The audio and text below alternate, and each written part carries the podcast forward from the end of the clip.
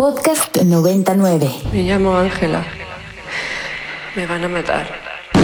El cine y 11 de la mañana con 3 minutos, transmitiendo completamente en vivo desde las instalaciones de la Universidad Iberoamericana en el rumbo de Santa Fe. Este es un programa más de El Cine y yo soy el More y hoy siendo 20 de mayo del 2022. Estoy muy contento de compartir micrófonos como es costumbre con mi queridísimo Ricardo Marín. ¿Cómo estás, Rick? Eh, todo bien, More, todo bien. Eh, feliz de estar finalmente aquí de vuelta en la cabina. Eh, mi voz un poco en HD me delata. pero sí, a gusto finalmente de estar aquí, More. sí, en, en, unos momentos les voy a mandar una foto de Ricardo Marín aquí en cabina para que ustedes nos crean. No está en Puebla, está en el rumbo de Santa Fe, en la Ciudad de México, lo cual me da muchísimo gusto. Este un venturosísimo y afortunadísimo reencuentro. Está también aquí en la cabina el queridísimo David Obando haciéndonos funcionar y eh, consiguiendo que nos escuchemos muy bien. Y están en la mesa del programa, en esta cabina virtual, eh, tres presencias fundamentales para el éxito de este programa. Eh, Saludo hasta Milán, Italia, a mi queridísima Naomi Ferrari. Hola Naomi, ¿cómo estás? Hola, More, hola a todos. Qué gusto, qué gusto tener la cabina llena. Decíamos la cabina en, algunas, en algunos casos virtualmente, pero lo importante es que estamos todos aquí presentes y pues muy contenta, es bien especial porque justo hoy se celebra un gran día, More. Sí, hoy se celebra un gran día, eh, vamos a estar platicando de eso hoy y durante mucho tiempo. Eh, no es exactamente la fecha de este día, porque siempre nos sucede eh, que a veces cae el cumpleaños o el aniversario del programa en medio de los viernes que tenemos la suerte de hacer el cine pero efectivamente como dices Nao, Llegamos a 17 vueltas al calendario y estamos muy contentos en el cine y de hablar de esto. Eh, celebra con nosotros también Irene Haddad. ¿Cómo estás, Irene? Ay, muy feliz, More, muy feliz de platicar con ustedes. Ya había faltado algunos programas, entonces, pues muy bien de estar, en especial en este programa. Y cierra el equipo del día de hoy, la alineación de nuestro programa en el Estado de México, el queridísimo Andrés Durán Moreno. Estimadísimo More, pues sí, yo ahí me hubiera encantado hoy, en un día tan especial, poder estar en cabina, pero por muchas razones de destino no es posible, pero qué bueno que está por allá Marín para echarnos la mano con todo. Y pues como decía Naomi, Hoy se cumplen ya 17 años de este programa. Yo he estado los últimos 5. En abril de este año cumplí 5 años ya en Ibero 99.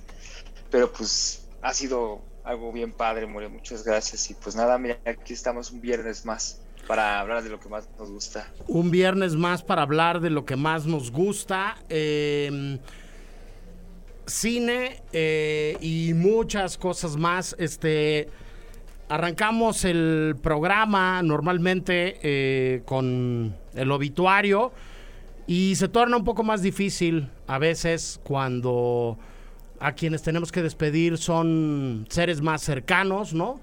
Yo no puedo hacer otra cosa más que aprovechar muy brevemente este micrófono para eh, decirle a todo mundo, agradecerle a todo mundo que ha tenido muestras de cariño y atenciones con mis hermanos y conmigo em, al abrazarnos eh, en persona o a distancia eh, por la triste partida de Enrique, mi hermano mayor. Este, como comentaba Rick, a veces es, es mucho más sencillo, aunque no nos guste dar la nota de, de, que, de que alguien famoso o miembro de la comunidad cinematográfica nacional o global se nos adelanta. Cuando nos toca más cerca es mucho más difícil. Este, gracias de verdad de todo corazón por todas las muestras de, cariño. Un abrazo muy fuerte a Marina, a Lourdes, a José Antonio, a Juan Ignacio eh, y a toda la familia y a todos los amigos que, que vamos a extrañar a Enrique. Este, gracias de verdad por las muestras de cariño. Este, gracias Enrique por hacerme el nudo de la corbata. Es lo único que puedo decir. En otras latitudes, Rick, este, un gran compositor, un músico excepcional, que además este, fue parte de grandes éxitos de películas emblemáticas, este, y que además tenía una carrera que no solamente estaba vinculada con el cine, se nos adelantó también esta semana. Así es, More, como tal vez si lo escucharon en, al final del programa de Julia Palacios que acaba de ocurrir, pues este acaba de fallecer, ah, bueno, esta semana se confirmó el fallecimiento del compositor eh, Vangelis, eh, icónico de la música de las películas, icónico por sus creaciones estilo Carros de Fuego, que probablemente todos conocemos. Eh, yo personalmente me quedo con las composiciones que hizo para Blade Runner, justamente, pero pues sí, More, una verdadera institución de la música electrónica, de la música para películas. No veo a, creo que ningún artista de música electrónica hoy que no esté, esté o haya sido influenciado por eh, el estilo y la prominencia que Vangelis tenía para estos sonidos texturizados y para estos sintetizadores. Entonces, pues sí, una, una gran tragedia para el mundo cinematográfico y para el mundo musical, More. Sí, desde luego, este, no sé, carros de fuego, ¿no? Sí. Eh, eh, se me ocurre como una de muchas películas eh, que, que, además son retratos de otra época, ¿no, Rick? De, de, un cine distinto, de, de aquellas grandes entregas de, de los de los Oscars donde una película llegaba y arrasaba, ¿no? Sí, sí, este, donde el... Ah, era, es pre-Oscar bait, ¿no? Es como antes de que existiera el término Oscar, Oscar bait, es justo ese momento del que estás hablando, creo. ¿Cómo traducirías al castellano este asunto del... Del Oscar bait? Del bueno, Oscar le, bait. le, dicen que es como esa, son como las, este, las, este, películas que van, que están hechas, digamos, para ser como eh, ganadoras de un, de un, premio Oscar. Eso significa en inglés, básicamente, ¿no? Eh, a eso se refiere esto que, que estamos diciendo justamente. Correcto. Pues bueno, este son eh, las cosas que, que, podemos decir hasta el momento. Uh -huh. Y me parece que eh, tenemos una invitación también. Vamos a estar hablando de eh, el aniversario 17 del programa. Vamos a tener eh, voces, este programa y los próximos programas que han pasado por los micrófonos del Cine I y de Ibero 90.9, desde luego, eh, para eh, arrancar con los festejos de este aniversario. Y adelanto de una vez, es un pequeño spoiler. La próxima semana vamos a estar platicando aquí con Daniela Latorre, una de las voces fundacionales de este programa, que ahora ya anda produciendo, dirigiendo y haciendo muchas cosas allá afuera. Y su ópera prima de documental, que se llama Retiro, se va a estrenar en salas la próxima semana y tenemos... Eh, unos pases, Rick, para ir a una premier especial donde va a estar ella, donde va a estar la protagonista de este espléndido documental eh, y que quisiéramos regalar, este, como en el marco del festejo de los 17 años del Cine. Eh, ¿Cuáles son los datos? Así es, pues eh, pueden escribirnos a través de nuestra cuenta de Twitter, arroba el cine y 909. Tenemos cinco pases dobles, como tú dijiste, para ver Retiro el próximo este, 23 de mayo a las 8 pm, Cinépolis Diana, sala 2. Tendremos también un QA con la directora, Daniela Alatorre, y la protagonista del documental, llamada Perla. Eh, podemos, si quieren ir, mándenos un tweet, por favor, a arroba el cine y 909 eh, solo digan que quieren ir y nosotros les estaremos pidiendo más datos. Entonces ya tienen ahí la forma en la que podrían ir ustedes a ver Retiro. Un excelente documental que al menos yo tuve la oportunidad de verlo en, creo que en Morelia, o no recuerdo en qué festival lo pude ver. Y es un retrato muy, muy lindo, creo yo. Está hecho con mucho cariño ese, esa, esa película, creo, amor. Entonces no, no desaprovechen la oportunidad.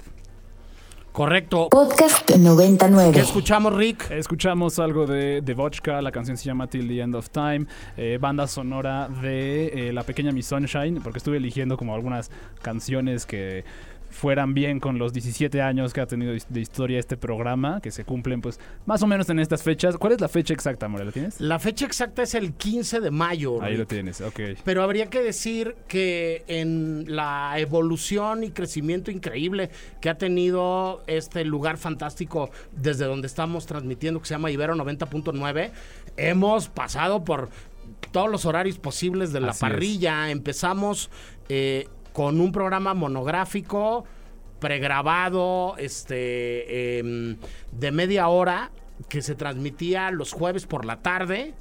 Luego de los jueves por la tarde pasamos a los lunes por la noche, cuando se hizo en vivo, y entonces pasamos también de la media hora a la hora, y luego nos movimos al viernes por la mañana.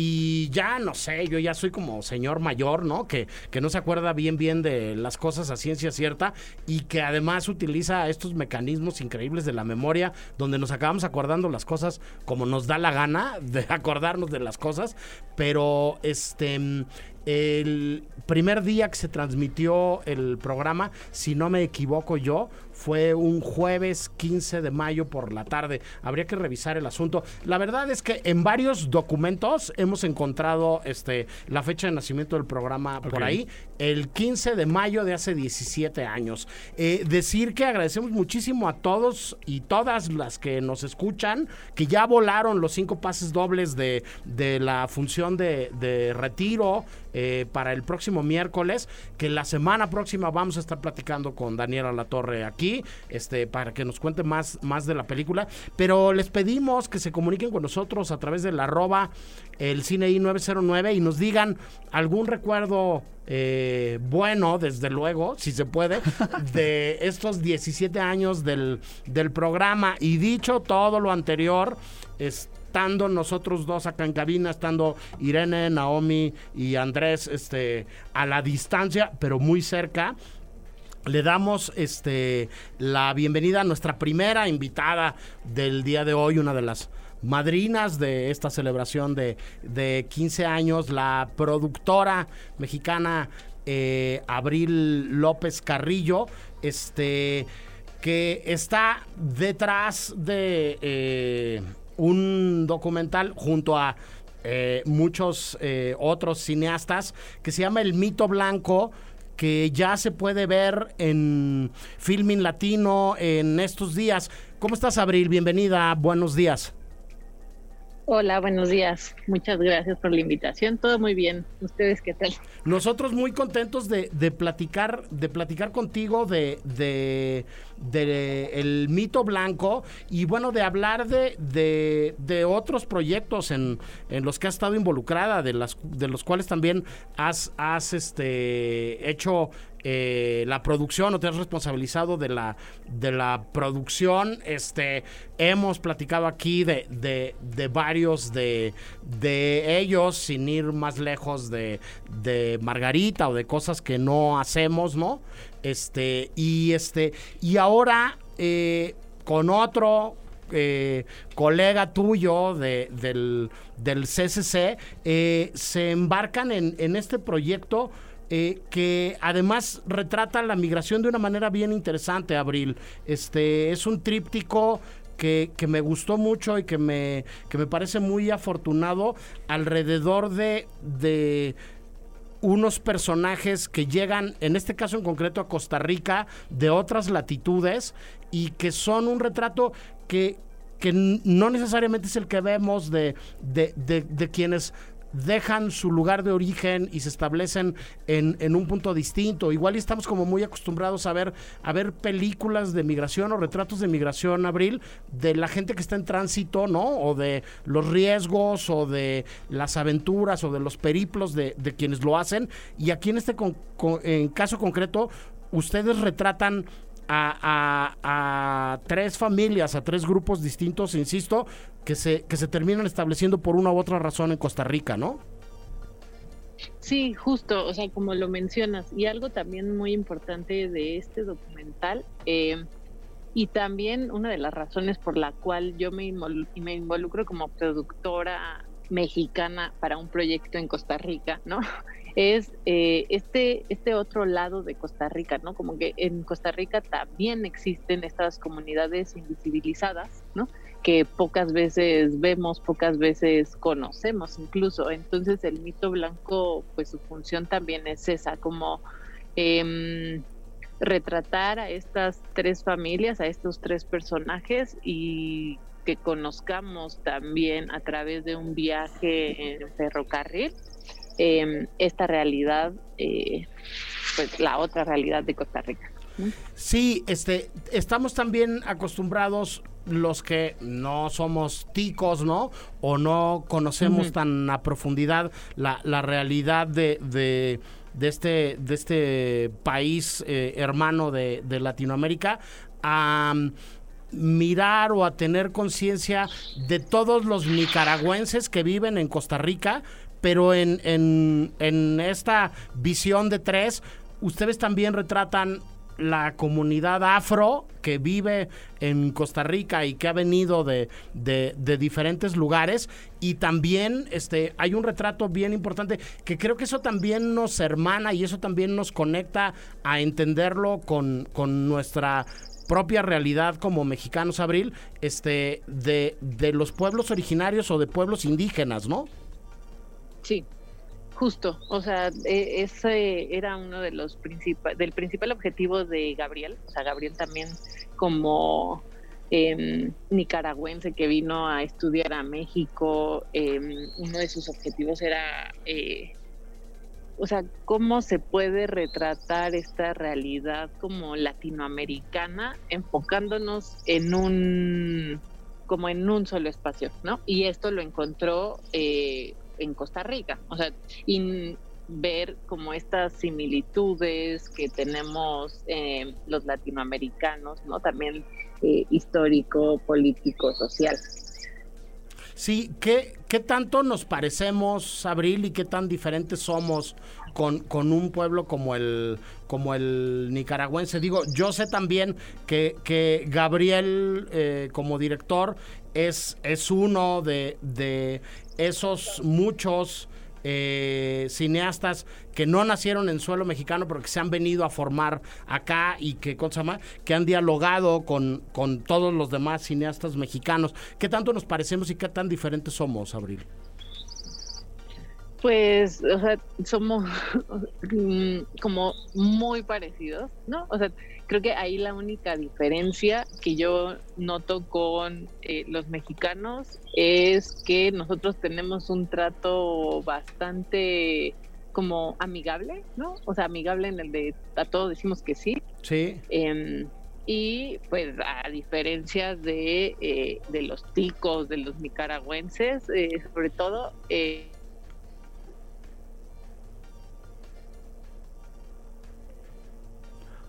Te, dejamos de escuchar un segundo, Abril.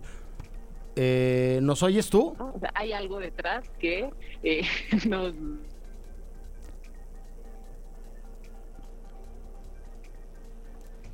Estamos con un leve problema sí, técnico. tenemos un, un, problemilla aquí con la conexión con Abril, pero bueno, en un, en un momento lo, lo, lo recuperamos. Así es. Este, pero bueno, estamos hablando del mito sí. blanco, que es este excelente documental, este, de origen, este, pues, una mezcla como Costa Rica, Nicaragua, México, hay todo, todo ahí. Y es un, es un documental, creo yo, que a mí al menos algo que me gustó, por ejemplo, es como mencionaba también eh, como con Naomi aquí en, el, en el, nuestro chat, digamos, privado, como el, la textura texturas como blanco y negro, ¿no? Tam también, Nao. Es, es, como muy particular en ese sentido el documental, ¿no? Creo que, digo, el, el blanco y negro siempre es algo que llega a, a, llamar mucho la atención. No sé si por ahí Abril ya nos escucha, ya, ya volvió, no sé. Ya, ya, Abril, perdón. No sí. sé. Ah, sí. Sí. ¿Me escuchan? Sí, ya sí, no sé en qué me quedé, yo seguí hablando. No, no, te habías cortado, pero, pero ya te escuchamos perfecto. Y Naomi te quería preguntar algo. Sí, Abril. Bueno, eh, hablábamos de la textura y, y, justo de la elección del blanco y negro y de la filmación como tal, ¿no? De, esta película. Eh, últimamente hemos visto, y no últimamente, en general, eh, que se elige el blanco y negro también para hablar desde, tal vez desde una postura un poco más poética. Eh, y cada quien, yo creo que cada cinematógrafo tiene, la director de fotografía tiene una elección por, este, por esta eh, técnica, pero niveles de producción, ¿qué significa filmar? ¿no? Y, a la hora de decidir, bueno, en lugar de hacerlo digital, voy a filmarlo y en blanco y negro. En ese sentido, ¿cuáles son los retos o cuáles fueron los retos para ti como productora en esta película? Sí, creo que justo, o sea, un de los principales retos que tuvimos nosotros como producción, de entrada, una producción, eh, o sea, el cómo México, como una, una, una productora mexicana se involucra en este, en este proyecto. De ahí fue en realidad la mayor eh, dificultad, creo yo, fueron los fondos, ¿no? por cómo lograr fondos mexicanos para un proyecto que no, o sea, que sí hay mexicanos involucrados, pero no retrata como una, no, se hace en, en, en, el país. De ahí creo que esa fue la mayor dificultad en realidad, más allá de la producción de campo. Eh, para la producción de campo, pues se tuvo el apoyo, muchísimo el apoyo de investigadores, ¿no? Y estos investigadores llegaban eh, a las comunidades primero para hacer eh, conexión con eh, los habitantes del lugar y de ahí ya se tuvo, una vez que se hizo todo ese trabajo, después llega la entrada de Gabriel a estos lugares, no, no, no es como de ya soy director, aquí llego y filmo. Correcto. Ricardo, tú querías preguntar algo también. Y luego de adaptación. Sí, justo, de hecho, de hecho, yo tenía una pregunta, Abril, muchas gracias, eh, justo en relación un poco a la elección de las, pues de las personas, de las historias que vemos. Eh, ¿Cómo fue eh, la, cómo fue su relación con esas personas y qué hizo de como, digamos, qué, qué hizo definitiva su elección para que fuesen retratadas en el documental, digamos? ¿Por qué, por qué fueron estas historias en específico? Eh, en específico fue también eh, dependió mucho de cómo, o sea, de cómo Gabriel lograba la conexión en cada comunidad, ¿no? De eso fue lo que eh, detonó el qué personaje, los tres personajes, en realidad había cuatro personajes, pero en edición ya solamente quedaron tres. Eh, pero fue básicamente a cómo conectaban con eh, Gabriel, el director, y también el, pues el equipo de producción, que había un sonidista y el director de fotografía, eh, Odey Zabaleta, em, era cómo hacían esa, esa conexión. Básicamente eh, fue, fue, fue gracias a eso. Correcto. Andrés, tú también querías preguntar algo. Sí, hola. Yo quería preguntar que, bueno, noto que a lo largo de la película sucede pues en, un tren ¿no? que aparece, pues recorre todo Costa Rica. Este, no sé si tú estuviste ahí en ese tren con el equipo filmando, pero me gustaría preguntar si este encuentro que tú tuviste con Costa Rica te hizo notar, bueno, ya hablamos de la población que es diferente, pero del espacio, del lugar, del país como Costa Rica, que este, ¿qué, qué te enseñó, qué, tú, Abril, aprendiste después de todo este proceso de hacer un documental y conocer estas tres profundas historias? Sí, o sea, creo que justo igual y repito un poco lo que ya dije al inicio, ¿no? Yo no estuve, eh, no hice la producción en línea, eh, o sea, se quiere decir que no estuve directamente en el rodaje, sino que estuve más en la producción ejecutiva, pero eh, pues básicamente para mí fue un abrir los ojos de esta o sea, como de este Costa Rica que yo no conocía, ¿no? Para mí Costa Rica era es como un era un país como bastante eh, no sé, como eh, como de ensueño, ¿no? Todo todo es bonito en Costa Rica.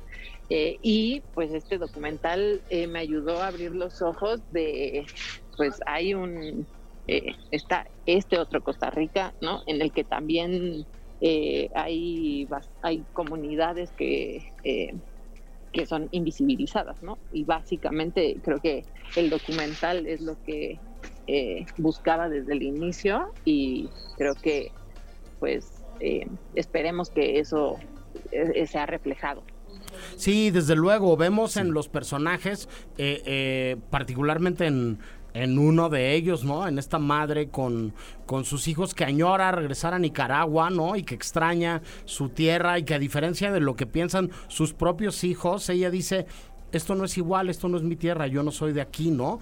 Y me parece que el, que el, documental abona a, a ayudarnos a entender precisamente esto y ayudarnos a entender eh, desde un retrato diferente, como, como bien mencionas, Abril, que, que, pues que uno tiene sus raíces y extraña eh, de donde es, básicamente, ¿no? Sí, justo, o sea, la historia de Maritza para mí es eh, como impresionante y también un poco, o sea, en su momento yo no lo eh, no lo sentía tan fuerte, sino fue ahora que soy madre, ¿no? O sea, como los eh, todos los sacrificios que hace un padre o una madre por sus hijos y Maritza es el caso, ¿no? O sea, decir, pues yo no, soy de aquí, yo quiero estar en Nicaragua, pero si me mantengo en esta posición de no moverme es por el bienestar de mis hijos. Yo quiero que tengan un crecimiento y una vida tranquila y feliz, ¿no? Entonces, eh, creo que esa historia de Maritza en particular eh, yo conecto como demasiado.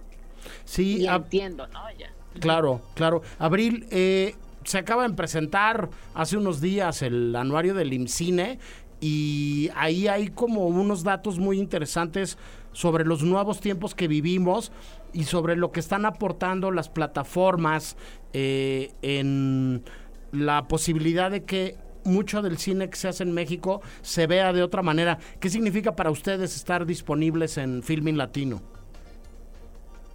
Sí, creo que justo también eh, este proyecto eh, tenía una no, no, o sea, fue muy complicado, ¿no? El poder lograr a una sala de cine aquí en México. Y también por el tema del, del documental, o sea, dijimos, a ver, creo que también, o sea, el estar casados con una sala de cine, eh, pues es, eh, también puede jugar en contra de una película, ¿no? Y que se pueda ver. Entonces ahí también nosotros tuvimos que hacer como el análisis de, a ver, qué, qué otros, qué otros caminos eh, se puede puede que la película llegue a un público y pues la plataforma, en este caso Filming Latino, creemos que es, eh, era la correcta, ¿no? También ahorita el cine eh, no necesitas eh, ir a una sala de cine, ¿no? Por las, o sea, si no tienes posibilidades, etcétera, tienes estas plataformas.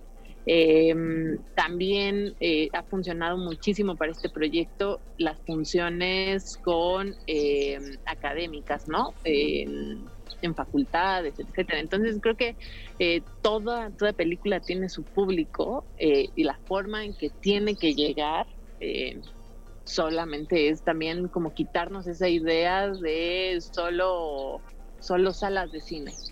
Creo que puede hay otras maneras y que pueden ser más, eh, pueden ser mucho mejores para las películas. En este caso, El Mito Blanco ha tenido una gran, eh, un gran recibimiento a través de esta otra forma. Correcto, sí, al final nuestra idea en el programa eh, es que no hay peor película que la que no se ve y lo que tenemos que hacer es ver cómo le hacemos entre todos para hacer visibles estas películas que, que, que, dicen cosas interesantes, que son buenas, que están muy bien hechas, que están bien contadas. Le agradecemos muchísimo a Lucía Miranda que nos, nos haya acercado la posibilidad de verla primero y de platicar contigo, Abril. Y nada, te damos muchas gracias por platicar con nosotros, invitar a la gente que la vea en, en Filming Latino y nos vemos muy pronto para el próximo de tus proyectos. Yo estoy seguro que nos seguiremos encontrando por ahí, Abril. Sí, muchísimas gracias a ustedes. Vamos, vamos nosotros. Nada, nada que agradecer. Un abrazo. Este, vamos con el primer corte del programa del día de hoy y regresamos con más del cine.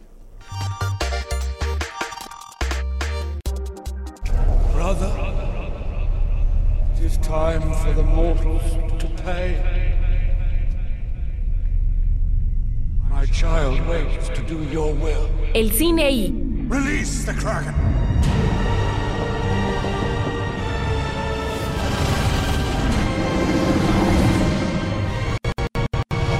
El cine y.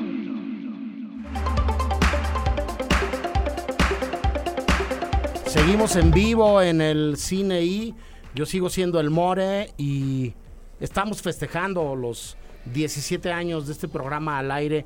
Voy antes de presentar a nuestro siguiente invitado a empezar con los interrogatorios y voy contigo Naomi Ferrari.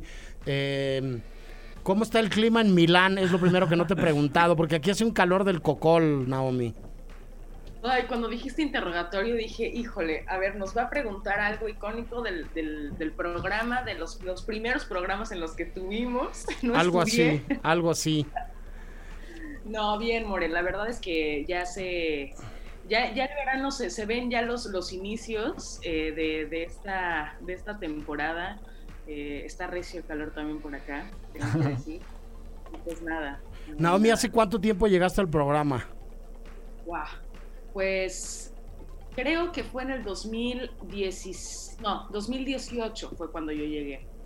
Em, de la mano de mi queridísimo Chose, al cual le mando un abrazo enorme, y también, por supuesto, de aquí el presente Andrés, que me dijeron, oye, pues están buscando voces femeninas para el programa, en una de estas, pues, nuevas y te gusta, ¿no?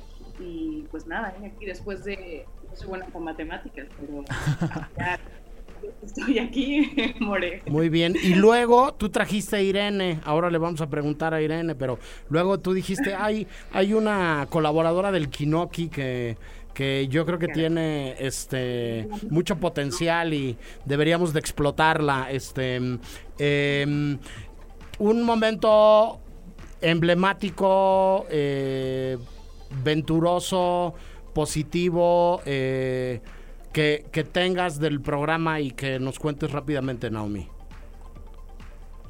Un momento aventuroso, ok. Eh, pues seguramente cuando te nos fuiste a Berlín y entonces estábamos, el, queridísimo Ricardo Marín no estaba en, en, cabina, no sé qué había pasado, pero nos quedamos unos cuatro integrantes en el programa de un momento a otro pues bueno, era gestionar el programa desde el inicio, ¿no? Eh, ya esa, esa voz tan habitual de son las 11 de la mañana con tres minutos y esos chistes locales tan tuyos, More, pues bueno, medio que los eh, replicamos al aire ese día y nos echamos las dos horas del programa, eh, estando toda la distancia, por supuesto, Em, y creo que ese momento fue memorable, pero bueno, momentos como este te podría dar una lista, ¿no? tuve la fortuna de compartir con este maravilloso equipo al que yo llamo ya familia. Sí, este, pues eh, les voy a ir preguntando a lo largo del programa a los demás sobre estos particulares, pero me da muchísimo gusto darle la bienvenida a los micrófonos de la que es su casa, al queridísimo Alejandro Saucedo, este, en algún momento eh, bautizado como Alex Fun Facts, este, que estuvo algunos años también colaborando por acá en estos micrófonos. ¿Cómo estás, Alex? Muy bien, y tú, More, muy, muy, muy contento de volver a compartir micrófonos contigo, con este equipo, que ya también he tenido la oportunidad de conocerlos en varios aniversarios, y pues con Ricardo, que también que todavía es parte del programa desde que nosotros compartimos también programa hace ya varios años. Varios Pero años. muy contento, muy emocionado. Gracias sí, por invitarme. de la alineación original, este, solamente con Ricardo compartiste este micrófonos en su momento, ¿no, Alex? Así es, la verdad, y te digo, la verdad, y aparte sobre todo creo que me da mucho gusto verlos en cabina porque creo que ya llevaban pues ya un par de aniversarios que no podían tener la oportunidad de hacerlo ahí en cabina, ¿no? Sí, este, el programa no se paró, como no paró en ningún momento Ibero 90.9, pero pues nos tuvimos que reinventar como se ha reinventado todo el mundo. Este, a ver, eh, la estación es eh, una estación de la Universidad Iberoamericana y la verdad es que en estos últimos años hemos aprendido un montón de cosas y entre esas cosas que hemos aprendido ha sido a mutar, ¿no? Y a evolucionar y, y a ver cómo sí se pueden seguir eh, haciendo eh, pues las cosas para las que estamos destinados o, o se supone que, que, que, estamos organizándonos, ¿no? Por un lado, la Ibero continuar con su labor de dar clases y de, de, formar alumnas y alumnos y por el otro lado la estación pues pues la de además de formar a nuevos cuadros de, de, gente que acaba trabajando y me da a mí un orgullo inmenso decirlo en otros eh, medios y en otras organizaciones y que, que termina haciendo muchas cosas muy interesantes, este, pues seguir comunicando, ¿no? Y como bien dices, Alex, nos hemos tenido que reinventar durante estos años y vamos volviendo en este regreso gradual, ¿no? Eh, eh, a la normalidad, si, si es que eso vuelve a existir de alguna manera en algún momento. Este, justo sobre eso, Alex, me, me gustaría preguntarte, ¿no? Como haremos con varios de, de, los que vendrán hoy y vendrán los siguientes programas, este, ¿en qué andas? Eh, ¿Qué estás haciendo ahora de las eh, muchas cosas que has hecho? ¿Has estado de promotor cultural? ¿Has estado organizando eh, congresos, conferencias? ¿Has traído a gente muy importante de las industrias mediáticas a, a México desde donde estás? ¿En qué estás ahorita, Alex? Sí, ahorita la verdad es que ya me pasé a Netflix, entonces estoy trabajando ya en la industria del streaming, en donde prácticamente mi trabajo es hacer que, que, todos nuestros usuarios y que toda la gente pueda disfrutar de los títulos de la mejor manera posible, que tengan la mejor experiencia. Y, y pues en eso ando ahorita y la verdad es que me toca ver mucha producción, tanto de películas, series, y, y la verdad es algo que me emociona mucho ver cómo hace 20 años creo que no teníamos una industria audiovisual como la tenemos ahora y que ahora creo que la, la, introducción de todo este mercado y de toda esta industria ha permitido que se amplíe enormemente, que haya más historias, que haya más creadores, que haya más voces, que haya más creativos y la verdad es que creo que ahorita estamos viviendo un panorama muy interesante en todo, en todo en términos de producción audiovisual y sobre todo también creo que tenemos más posibilidades de hacer que, que ese contenido llegue a la gente y que lo puedan ver y que puedan disfrutarlo porque creo que uno de los grandes problemas que siempre tuvo el, el cine mexicano fue que pues, muchas veces se producía muchísimo cine que por desgracia no llegaba a las exhibidoras o que no tenía los públicos correctos y, y ahora creo que es muy emocionante ver cómo las cosas han cambiado y el panorama es diferente. Sí, justo nuestra, nuestra primera entrevista de hoy, este, que fue con Abril López eh, Carrillo, productora de un documental que se puede ver en Filming Latino eh, y que además ha dedicado eh, lo que lleva de su carrera a hacer documentales independientes y no necesariamente superproducciones. Eh, es, es, un buen ejemplo de, de esto que comentabas, Alex. yo creo que también primero durante la pandemia, las plataformas y, y, esa otra ventana que igual y no había penetrado eh, tanto en algunas generaciones o en, o en, algunos públicos en específico, pues nos salvaron un poco la vida y nos, echaron la mano. No sé, yo hablo por, por, mí por lo menos de no volvernos locos, ¿no? O sea, creo que, que, que el cine, junto con la literatura, junto con la música, junto con, con todo lo que pudimos consumir de las propias industrias culturales en el encierro nos, nos funcionó un poco como, como tabla de salvación pero hoy que vamos volviendo a la normalidad, hay como un reacomodo muy interesante. ¿Cómo lo ves tú desde, desde Netflix y desde donde estás ahora, Alex? Pues creo que definitivamente es un reto, porque, porque como tú dices, ahora ya la gente, después de que lleva tres años encerrada, pues ya no quiere estar encerrada, ya no quiere estar sentada en un sillón, ya no quiere estar necesariamente pegada a una pantalla. Entonces creo que eso sin duda alguna representa un, un reto nuevo, pero creo que de todas maneras sigue, muy, sigue siendo algo muy emocionante porque porque se siguen encontrando nuevas, nuevos caminos y nuevas historias que contar. Y, y, como tú dices, también hay muchas plataformas nuevas y nuevas formas de, consumir que creo que, que, de alguna manera como que hacen que, que, aunque no sea una experiencia quizá tan, tan constante como la que hemos vivido los últimos tres años, ya está como muy integrada en nuestra, en nuestra vida y en nuestra forma de, de, ser. Lo que sí tengo que decir es que otro de los grandes discursos que se ha metido en estas épocas es pues el cine y el regreso a los cines. A mí la verdad, yo toda la vida he sido el mayor cinéfilo de la vida, entonces para mí el regreso al cine me ha emocionado muchísimo también. Entonces creo que, que ahora ver cómo conviven estas dos conductas, tanto poder ir al cine como poder estar viendo un montón de contenido en tu, en tu casa, creo que es algo que como a mí consumidor me fascina. Yo ahorita estoy disfrutando muchísimo poder tener tanto acceso a tantas cosas, aunque a veces eso también puede ser un problema, que a veces... Sí, bueno, este, yo, yo confieso que también he ido aprendiendo, ¿no? A, a acercarme a los dispositivos y a ver las películas en los dispositivos y a disfrutarlas, ¿no? Y entender la lógica de esto, este, todos ustedes son muy jóvenes, ¿no? Este, eh, los que están en esta conversación y en esta cabina eh, física y virtual, y muy buena parte de los que nos están escuchando a través de del transistor o de, del dispositivo digital lo son pero los que somos migrantes digitales, los que venimos de, de un paradigma mediático distinto, pues hemos incluso aprendido esto y como bien dices tú, este, pues le hemos ido agarrando el gusto, ¿no? Este, eh, yo soy y he sido siempre de ir a ver muchas películas en un festival, ¿no? Y de estar acostumbrado a ver una buena cantidad de horas de contenidos pero no sabía lo que significaba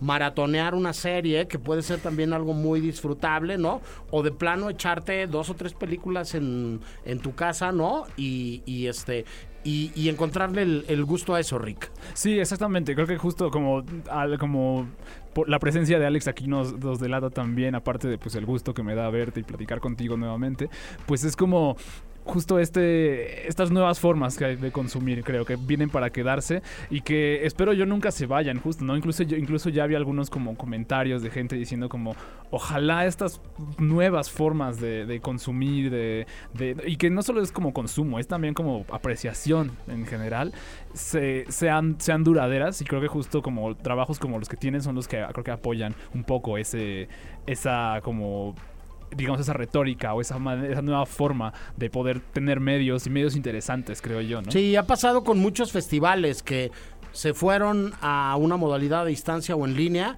y que hemos discutido y hemos platicado y hemos, hemos, hemos comentado con las directoras y los directores que, esperamos que esas oportunidades de ver también las películas a distancia este, no desaparezcan cuando, cuando se vuelva a las, a las versiones presenciales. Andrés, tú le querías preguntar algo a Alex, ¿no?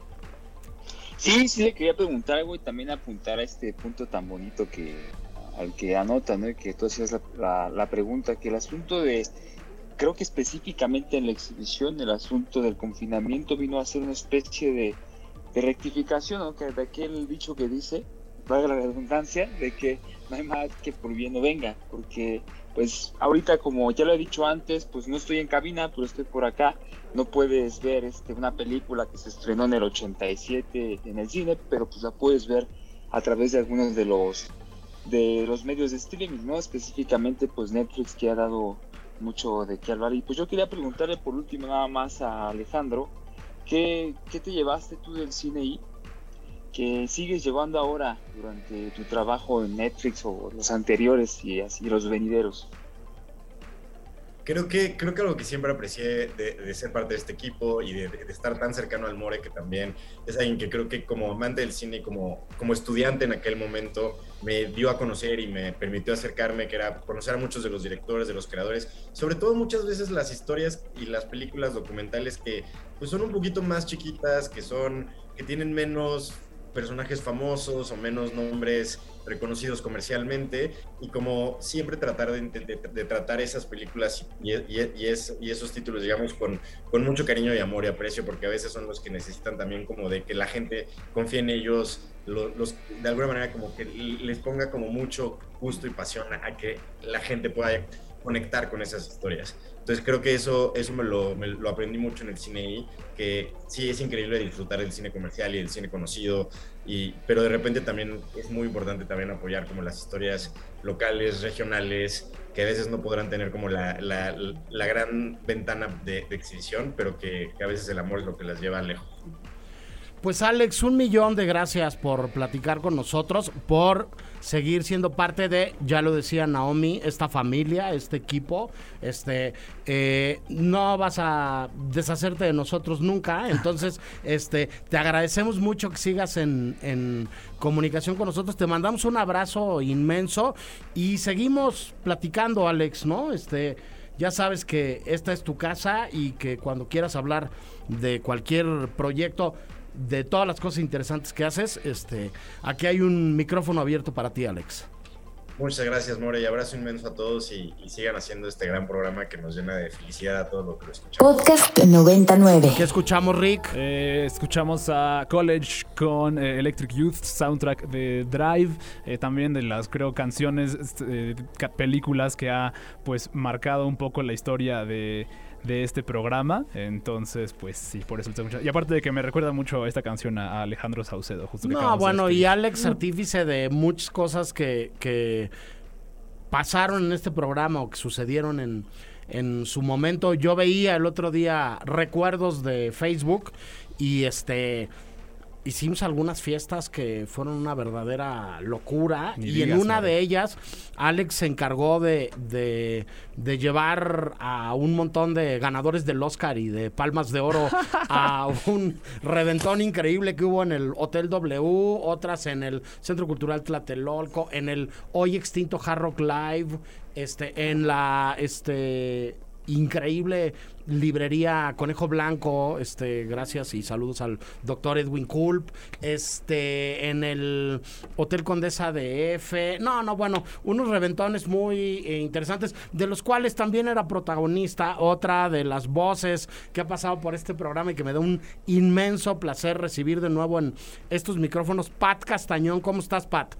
More, muy bien, muy, muy, muy bien. Muy emocionada, muy feliz. No puedo creer que ya son 17 años de este programa, que es como, yo siempre he dicho que es un gran, gran salón de clases que te enseña de todo, a dar tu opinión, a, decir lo que piensas, a, exponerte al mundo y a la industria de una manera muy interesante, de todos los niveles. Me encanta.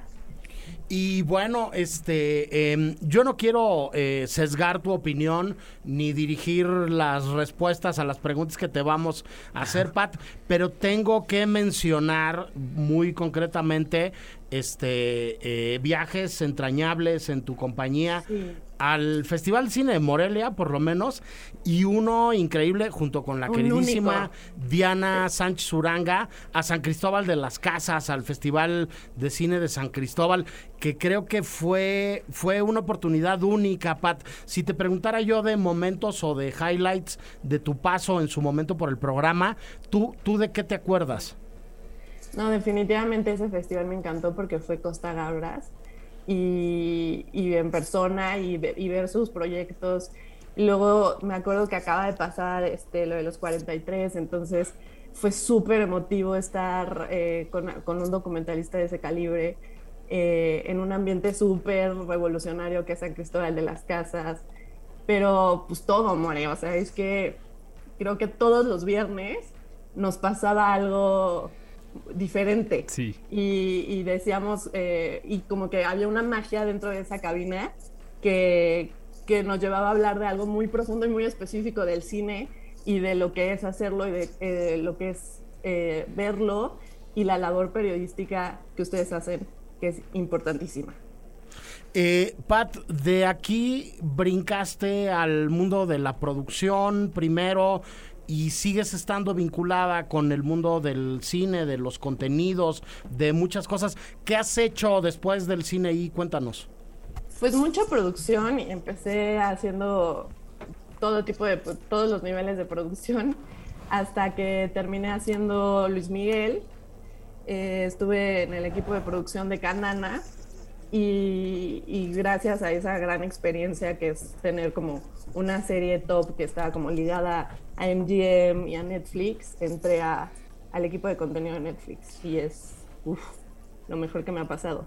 Sí, con, con la, la, producción y la serie en concreto, con un montón de exalumnos de, de acá del Ibero, con Beto Hinojosa, con, con, Daniel Krause, ¿no? Con, con un montón de sospechosos comunes, ¿no? Este, que, que siguen, que siguen allá, allá afuera, este, dando, dando de qué hablar, ¿no?